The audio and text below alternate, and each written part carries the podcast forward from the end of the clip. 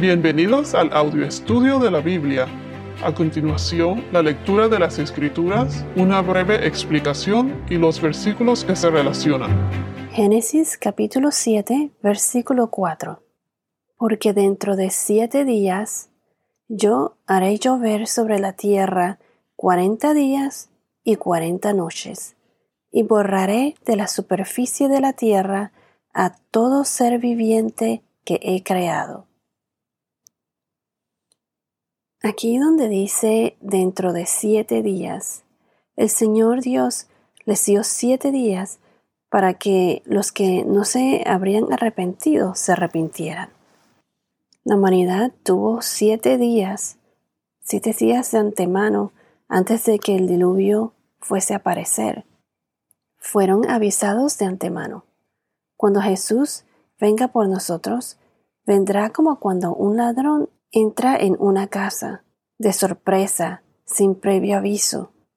¿Estás listo o lista para recibir al Señor?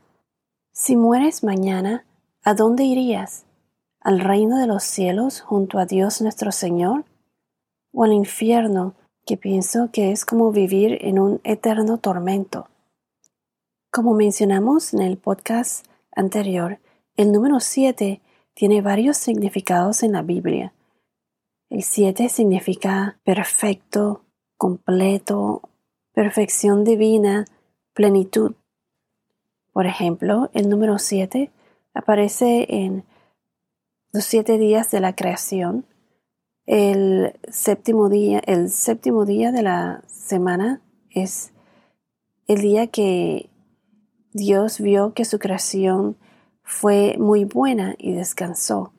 Y el séptimo día es el Shabbat, Shabbat. Es un día sagrado. El número 7 es también el número de los animales que entraron al arca, en el arca de Noé. También mencionamos en el podcast anterior el número 7, el significado del número 7 durante la, eh, la historia en Jericó. Las palabras yo soy en inglés I am, Dios es yo soy. Aparecen siete veces en el Evangelio de Juan. Ahora vamos a hablar del el simbolismo o el significado del número 40. Entonces, aquí donde dice, yo haré llover sobre la tierra cuarenta días y cuarenta noches, y borraré de la superficie de la tierra a todo ser viviente que he creado. El número 40 significa un ciclo completo. También simboliza el juicio de Dios, el juicio, la prueba o tiempo de prueba. En inglés se le llama testing, trial, judgment. Aquí en Génesis los 40 días y 40 noches de lluvia, el juicio de Dios ese diluvio que borraría de la superficie de la tierra toda esa maldad que había en ella, en la que después Noé y su familia, los sobrevivientes, comenzarían un nuevo ciclo, un nuevo mundo, un nuevo comienzo.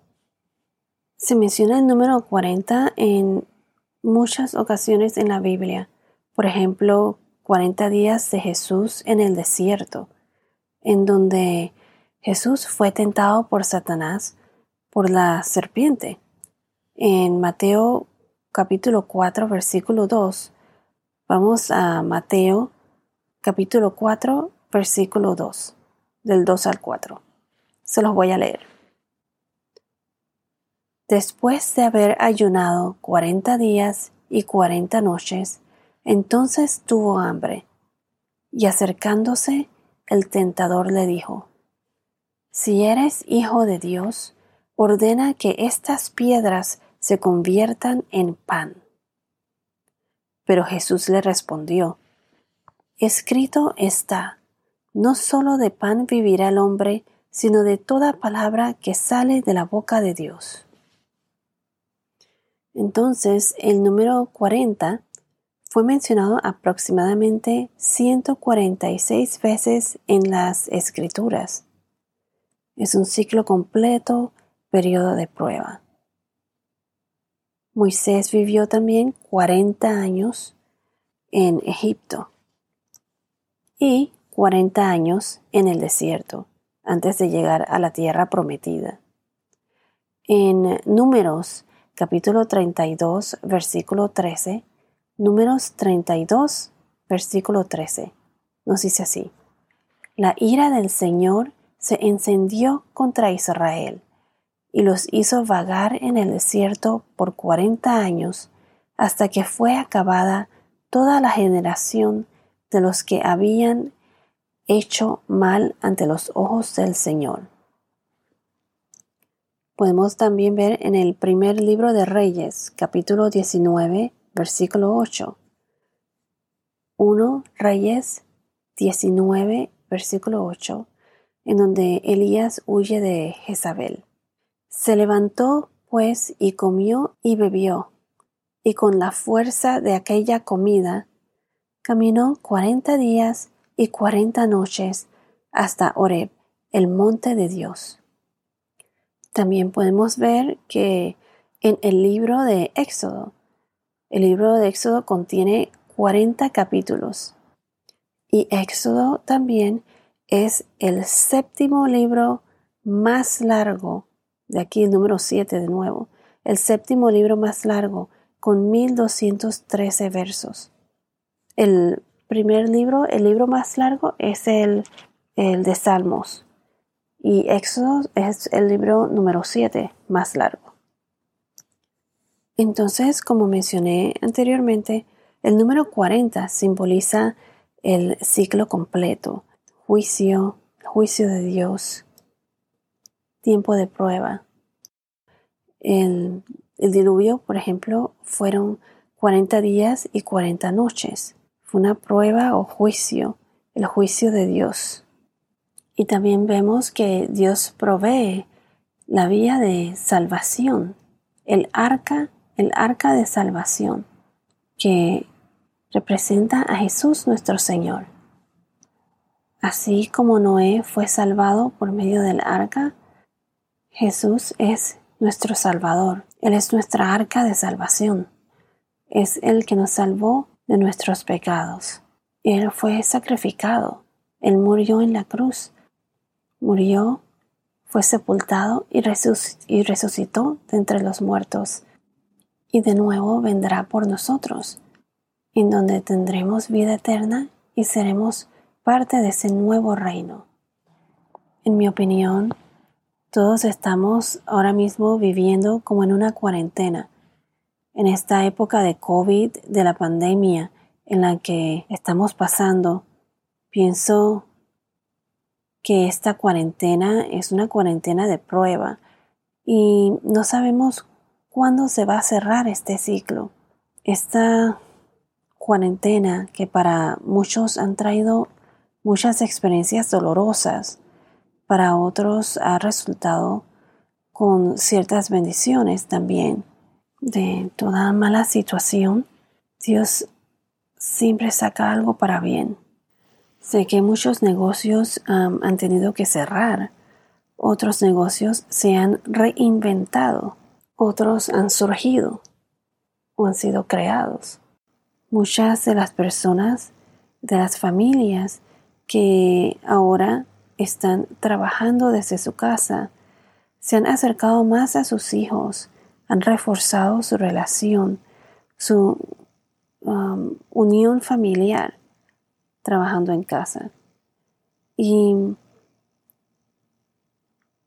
ojalá que muchos hayan tenido la oportunidad de apreciar y valorar la vida y hayan tenido la oportunidad de acercarse más a Dios a pesar de las consecuencias de este virus y es cuando más se necesita rezar y estar en una constante comunicación con Dios, acercándose más a Él.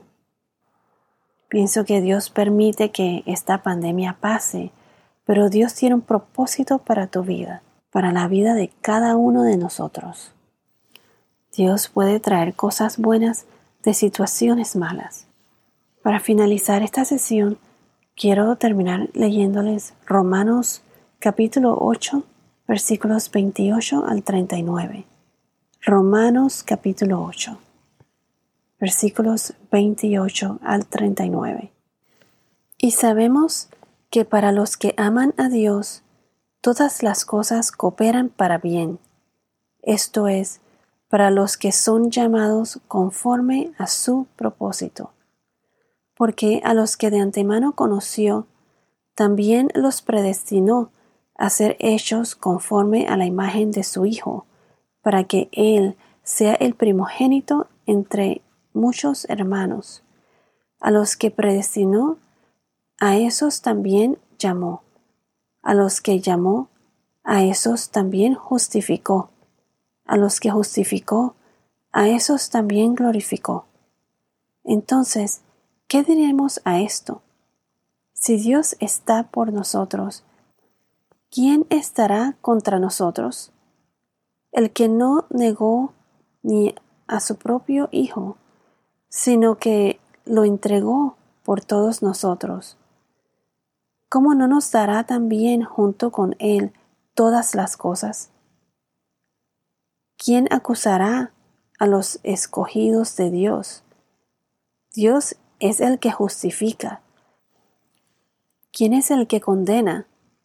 Cristo Jesús es el que murió, sí, más aún el que resucitó, el que además está a la diestra de Dios, el que también intercede por nosotros.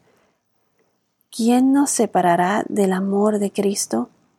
¿Tribulación o angustia o persecución o hambre o desnudez o peligro o espada? Tal como está escrito, por causa tuya somos puestos a muerte todo el día. Somos considerados como ovejas para el matadero.